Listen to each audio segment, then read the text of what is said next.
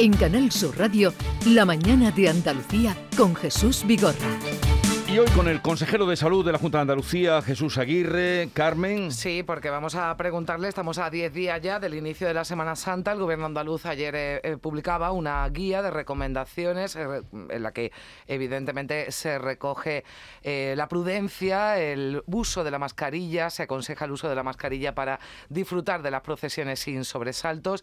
En esa guía, con esa guía se quieren evitar nuevos repuntes de contagios. Bueno, las mascarillas evidentemente se recomiendan su uso en las aglomeraciones, los desplazamientos también a los lugares donde transcurren las procesiones, también a costaleros, a los cargadores, a los hombres de trono, pues eh, a, comprobar con un autotest que estén libres de COVID, a ventilar el interior de los eh, pasos, la prudencia fundamental ahora que están creciendo levemente los eh, contagios. Ya además la Junta, recordamos, Jesús solo informa los martes y los viernes sobre la situación de la pandemia en Andalucía. Ayer se estrenaba ese nuevo protocolo de información y ya desde el lunes también se aplica ese nuevo protocolo por el que solo los eh, casos graves eh, deben aislarse, guardar cuarentena, las personas vulnerables, ni leves ni asintomáticos y ya tampoco se practican pruebas diagnósticas a la población en general. Y se abre también ese debate que ahora le vamos a preguntar al consejero por si sería conveniente ya en los próximos días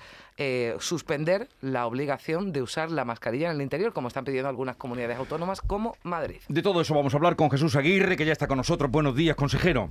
Buenos días, Jesús. Buenos días, Carmen. Buenos días, consejero. ¿Qué tal? Eh, desde que nos vimos la última vez, los dos hemos pasado la Omicron. ¿Cómo se encuentra usted? Yo me encuentro bien, pero veo que me falta un poquito fuelle. soy hiperactivo y me falta pues, un poquito de esa actividad. Pero bueno, los demás dicen que está muy bien que esté un poquito más pausado. Más aplacado. Más aplacadito. Yo no sé, tú cómo estás, yo te veo muy bien. Bien. te he ido siguiendo desde tu casa, trabajando continuamente, luego te veo que mentalmente te veo muy activo y físicamente te veo, te veo muy bien. Bueno, muchas gracias. Lo primero, eh, situación de... Ahora los datos se dan martes, ayer dimos cuenta y los contamos aquí, esta mañana también hemos, hemos recordado, pero mm, evaluación que usted hace de la situación ahora mismo en Andalucía. Bueno, ahora mismo... Estamos en una situación eh, de Tuvimos el pico de la sexta ola que ha ido bajando de forma paulatina. Estamos en una situación llana, con pequeños dientes de sierra, de subida y bajada, pero sin ninguna perspectiva oscura de cara al futuro, sino sencillamente el virus está conviviendo con nosotros, la incidencia acumulada bordea los 300, sube de 300, baja de 300, eh, la presión hospitalaria ronda los, 550, eh, la presión en UCI va bajando de forma lenta, eh, luego estamos en una situación estable una estabilidad con, con, muchísima precaución porque tenemos 550 ingresos hospitalarios, una estabilidad que nos dice y nos recuerda que el virus está con nosotros, pero una estabilidad que también nos da y nos llama a la esperanza de tener una Semana Santa eh, relativamente tranquila y encarar esta, esta primavera eh, andaluza, encararla con cierto optimismo y con cierta alegría. ¿eh? Pero con esos datos, consejero, ayer ustedes dieron recomendaciones que hemos estado contando. Está ahí la Semana Santa, aglomeraciones, eh, que habrá muchas, la gente además tiene ganas de, de vivir, la calle. Va a haber muchas, tenemos todos muchas ganas, tenemos los dos años con un síndrome de abstinencia de Semana Santa y de feria, dos años perdidos. Eh, y que tenemos todas muchas ganas de recuperarlo. Yo lo comprendo, lo comprendo y, y, la Semana Santa que vamos a tener va a ser una Semana Santa de pasión y gloriosa. Pero si nos quedamos en la primera parte de pasión, ¿no se están ustedes precipitando? bueno, no, yo creo que no. Yo creo que están los tiempos perfectamente medidos. Hemos sacado las recomendaciones que las presentamos ya en el Consejo de Gobierno, que ha explicado muy bien Carmen en su primera intervención. Y ahí lo que intentamos son recomendaciones, pero lo que intentamos dar un toque de, de, de alarma a la, tanto a los cofrades como a la población en general para recordar que estamos en pandemia y que hay que mantener las condiciones higiénico-sanitarias óptimas para evitar contagio de este virus que vive con nosotros y que ya hay una transmisión, como se llama? Transmisión horizontal. Nunca sabe dónde puedes cogerlo, dónde no puedes cogerlo. Eh, como consecuencia de que tenemos una inmunidad muy alta, muy, muy alta en Andalucía, gracias al buen comportamiento de la población andaluza a nivel de vacunación. Eh, y también como consecuencia de que muchos, Jesús, lo hemos pillado, como el, sobre todo la cepa Omicron, donde yo calculo, calculamos que cerca de un 60% de la población andaluza eh, vacunada y no vacunada se han contagiado con, con, Omicron, hace que tengamos un índice ahora mismo muy alto de inmunidad y hace que afrontemos la primavera con cierto optimismo. Luego tiene que ser optimismo eh, contenido, es decir, siempre recordando que estamos en pandemia y que tenemos que eh, mantener las condiciones higiénico-sanitarias. ¿eh? Pero em, en esta relajación que ha habido ahora de las medidas que se están dando, también la ha habido en la vacunación. Por ejemplo, ¿cómo está la vacunación tardía? Ah, la vacunación nos está costando incitar a la tercera vacunación. Estamos ahora mismo, estamos más de 4.300.000 andaluces que se han puesto ya la, la, tercera vacunación. Eh, nos quedan 270.000 andaluces eh, que aún no han dado el paso ese para vacunarse, que es la franja principalmente de 30, 40, 40, 50, que es donde la incidencia acumulada la tenemos más alta y donde nos está provocando mayor ingreso hospitalario. Eh, pero tenemos ya una cierta tranquilidad en las franjas menores de, de 20 años, que son las franjas con menor incidencia acumulada, y una cierta eh, preocupación en las franjas de los más mayores, sobre todo mayores de 80 años, 70 años, que son donde más está subiendo la incidencia acumulada. Luego, a cada uno tenemos que ir abordando de una forma diferente. A los menores, tranquilizando de que van muy bien. Eh, y la franja de 30 a 50, instando sobre todo a aquellos que no se han vacunado a que los puntos de vacunación están abiertos, que no hay que pedir cita, que es nada más que presentarse y se le pone o bien la tercera en caso de que fuera necesario o empezar la vacunación en caso de que no se hubiera puesto ninguna hasta ahora. Ah, ¿Le faltarían 270.000, ha dicho usted, por vacunar? 270.000. ¿Y de la cuarta eh, vacuna qué me puede decir? Bueno, de la cuarta vacuna eh, ya hemos vacunado al grupo 7, al grupo 7 de inmunodeprimidos, pacientes oncológicos en tratamiento, síndrome de Down mayor de 40 años. Al grupo 7 ya se le está se, ha vacunado, se ha vacunado en los propios hospitales. Y ahora estamos, y así se lo manifesté a la ministra el miércoles pasado en el Consejo Interterritorial, abrí un melón desde Andalucía, como siempre, pidiendo la vacunación a las personas que, están actualmente en residencia y personas mayores. Y es muy fácil. Vemos que nos está aumentando la incidencia acumulada en personas mayores de, de 80 años. Vemos eh, que la residencia es el eslabón más débil de la cadena epidemiológica. Hmm. Tenemos un estocaje de vacunas muy, muy importante y las vacunas donde hace más efecto es puesta. Eh, tenemos los estudios de la CDC eh, americana donde instan a vacunar por encima de 50 años la cuarta dosis. Tenemos los estudios de, de, de Israel donde por encima de 60 años eh, se protege un 78% más en cuarta dosis que en tercera dosis. Y tenemos una realidad a nivel andaluz donde nos va aumentando el número de, de positivos por encima de 80 años porque eh, no, la inmunidad no va bajando. Este, este grupo por encima de, de, residencia lo vacunamos en septiembre del año pasado. Han pasado ya los seis meses.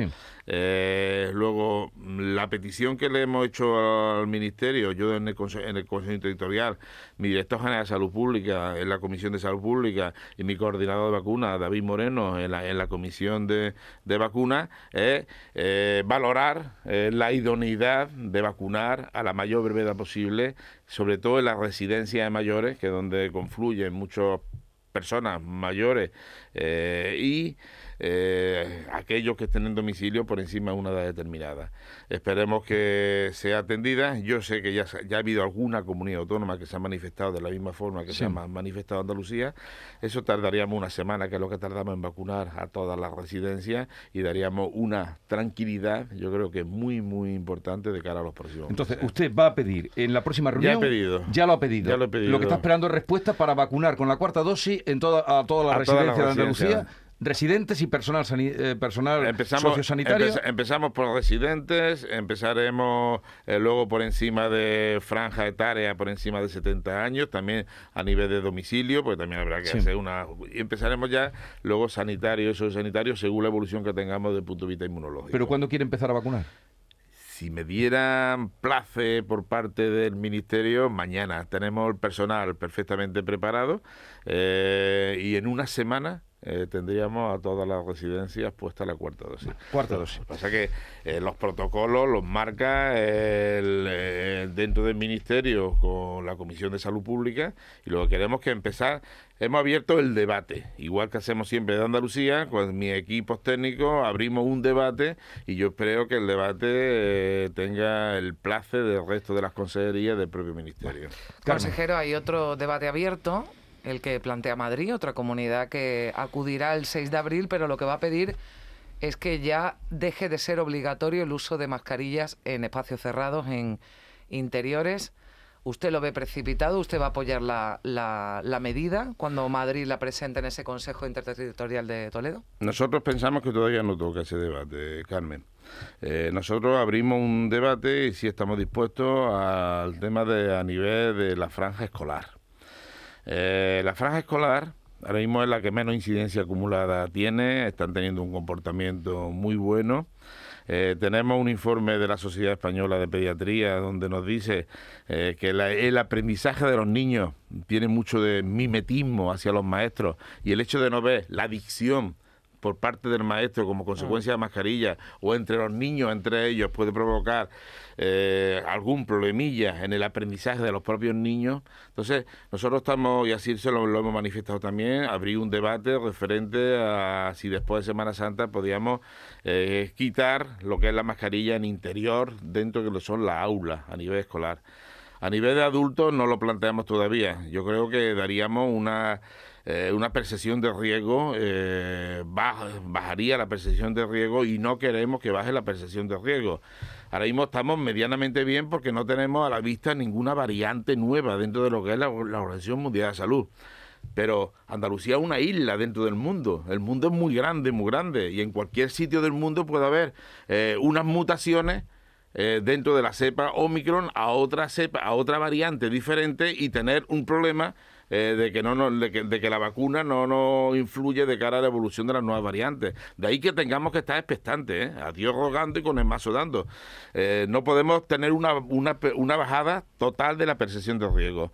Consideramos que la mascarilla es un elemento disuasorio, primero para, para, para, para mantener, es bueno para mantener la- una distancia de seguridad y luego ahora mismo es el elemento más efectivo de cara a un posible contagio de virus. Luego mm, proponemos no entrar, no, no entrar en el debate de interior, sino mantener la mascarilla a nivel de interior. Y por supuesto en exterior, ahora que entramos con, los- con la, donde nos vamos a juntar muchas personas en la calle, eh, viendo, disfrutando, disfrutando y sintiendo nuestra Semana Santa, es eh, óptimo que mantengamos, al no poder mantener la distancia, mantengamos la mascarilla. Bueno, ¿eh? era una medida estrella, o es una medida estrella, ¿no? Digamos las mascarillas, una medida a la que la Junta de Andalucía de momento no renuncia, no solo en interiores, sino que en esa guía de recomendaciones ustedes dicen en exteriores, en el momento que haya una aglomeración, o sea, prácticamente durante todo el tiempo de la Semana Santa, porque es raro que haya en un sitio en el que no haya, en el que no haya gente. Pero sí, eh, a mí me gustaría preguntarle, consejero, ¿se lo pensaron el, el viernes? Lo dijo la viceconsejera que Andalucía estaba dudando si aplicar como lo ha hecho desde este lunes ese protocolo en el que ya eh, cambia ¿no? el tratamiento de la enfermedad, de la pandemia, por ejemplo, con esa eliminación de las cuarentenas, que también no era un elemento importante ¿no? para frenar el virus. Lo, Carmen, lo evaluamos. Lo evaluamos el mismo viernes, jueves por la tarde tuvimos también eh, una videoconferencia, el viernes hicimos una evaluación. Eh, al final eh, vamos a aplicar el protocolo, eh, la estrategia de vigilancia epidemiológica, igual que todas las comunidades autónomas, con una variable. Una variable que fue a propuesta del de, Servicio Andaluz de Salud, que fue que en la estrategia ya no hay que hacerle test de antígeno o prueba diagnóstica de infección activa a aquellos que se ingresan en el hospital, tanto por vía de urgencia como por vía programada. Nosotros, para garantizar eh, la seguridad a nivel hospitalario sí seguimos haciendo, en el resto de España no, pero en Andalucía se sigue haciendo prueba diagnóstica de infección activa a todas las personas que se ingresan en un hospital tanto por urgencia como por, programada.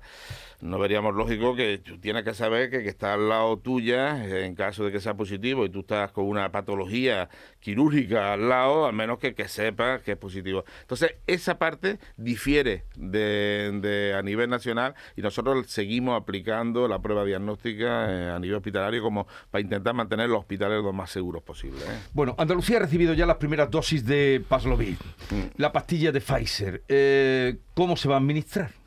Bueno, eh, tenemos ya las primeras dosis, 2.700 dosis. Eh, en el momento que se haga el diagnóstico por parte del médico, tanto de atención primaria como de atención hospitalaria, eh, será autorizado por la farmacia, tanto de farmacia hospitalaria como primaria, y será dispensado dentro de lo que es las 4.000 unidades farmacias comunitarias que tenemos en Andalucía. En eso también diferimos del resto de, muchas comunidades autónomas donde lo han hecho nada más que a nivel hospitalario. Nosotros queremos que tenga la máxima accesibilidad y ante el diagnóstico de, un coronavirus eh, viendo si la evolución ve, se ve que es tórpida, que es hacia, hacia empeoramiento, poder darle el tratamiento que acorte esa posible evolución hacia el hospital a la mayor brevedad posible. Empezaremos, son tres dosis, primera, sí, pero rápidamente, mm. en el momento que la tengamos, ya la tenemos, ya, la, tenemos, ya la tenemos, ya, la tenemos, eh, ya se está empezando a utilizar. ¿eh? Vamos a recordar que se trata de un medicamento por vía oral que está destinado a pacientes que a pesar de tener síntomas leves del COVID pueden evolucionar a riesgo grave y esos son a los que se aplicaría y se recetaría esa, eh, que son tres dosis, no son tres dosis. Son tres dosis. Por cierto, vamos a introducir afecta a todos, consejero. Acaba de salir el dato de la inflación mm. que se desboca, sigue desbocada. Sube a un 9,8% en marzo. Sube. Eh, consejero, esto es. Nos tendríamos que ir a 30 años para encontrar. Al 85. Bueno, fíjate, a encontrar inflaciones de ese, de ese nivel. Significa una pérdida de poder adquisitivo de todo, de todo, de, al final de todos los andaluces. Eh, y además todos lo notamos.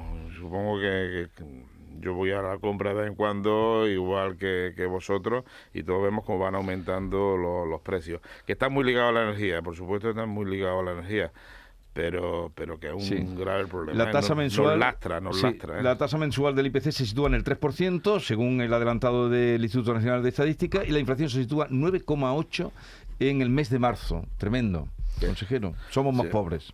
Cada día más. Como siga.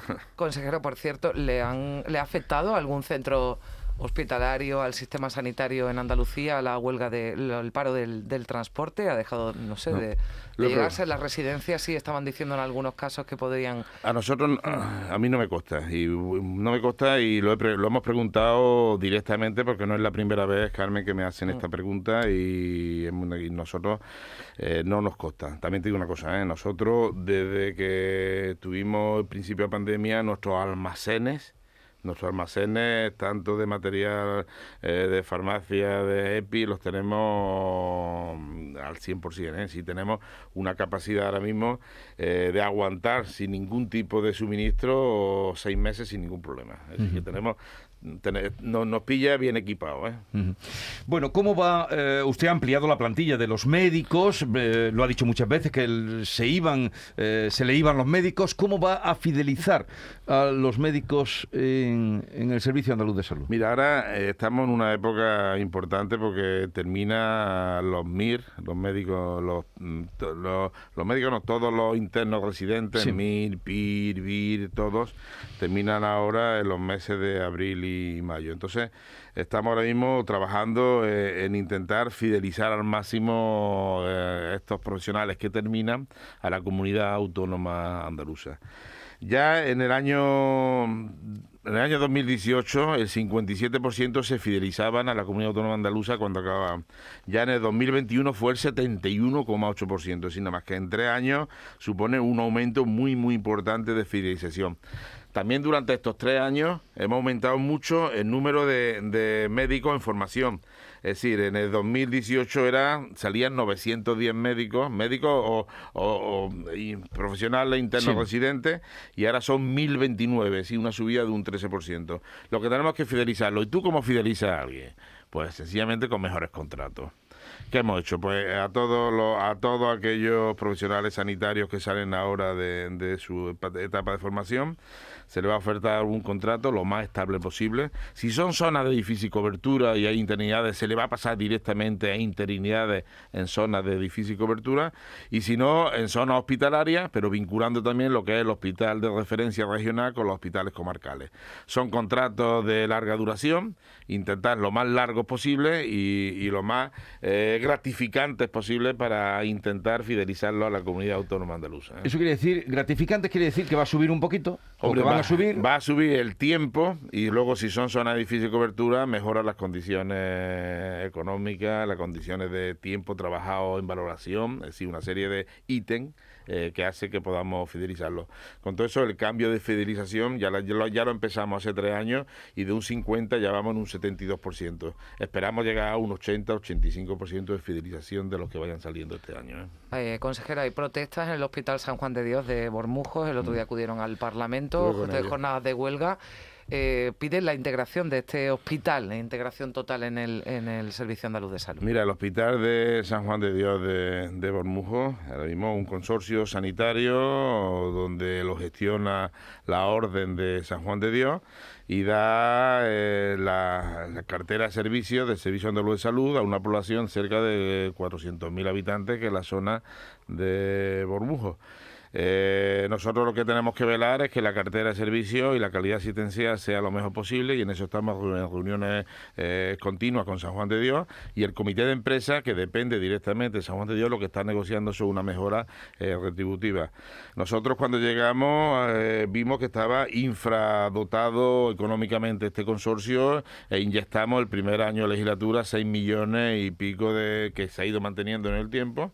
Eh, para, para con eso aumentar lo que es la contratación de personal e intentar eh, garantizar la cartera de servicios. En los presupuestos de este año, de 2022, venía una enmienda de 3 millones de euros directamente para mejoras retributivas del personal de San Juan de Dios. Se le entregaba a nosotros a la orden con la condición de que fuera directamente para mejoras mm. retributivas y así fidelizar a sus trabajadores dentro de lo que es el hospital de San Juan de Dios. Eh, no ha podido ser porque los presupuestos no han salido, estamos buscando la fórmula de hacerlo pero esto es, una, esto es un problema entre el comité de empresa y la orden que presta los servicios. Nosotros estamos yo lo que intento siempre es garantizar la calidad asistencial que se está dando a toda la zona de, de, las Jarafes.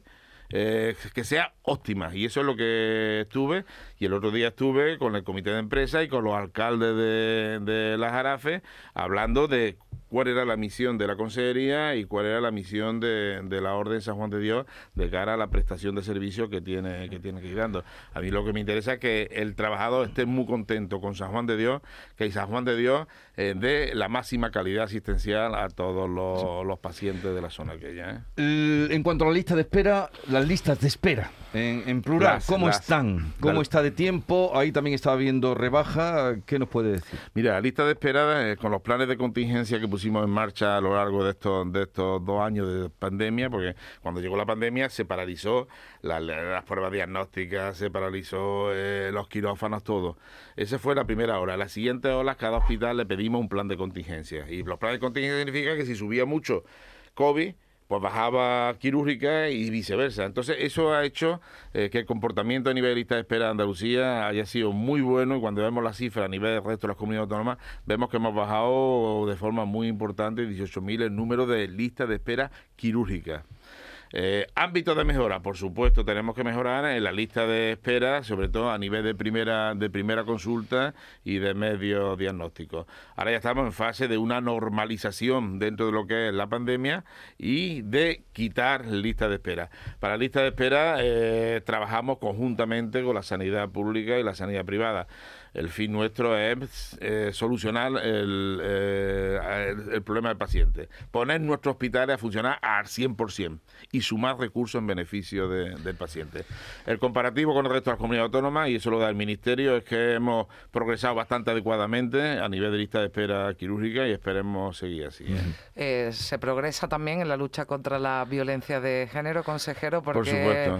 le ha caído usted encima Bueno, después de decir que la violencia intrafamiliar incluía también la mira, violencia de género y le dicen desde la oposición que usted está allanando el camino para un posible pacto con Vox. Bueno, yo ni allá no, yo eh, la violencia, tolerancia cero, tolerancia cero a cualquier tipo de violencia. Violencia de género, binaria, intrafamiliar, la violencia en el ámbito sanitario, es decir, tolerancia cero.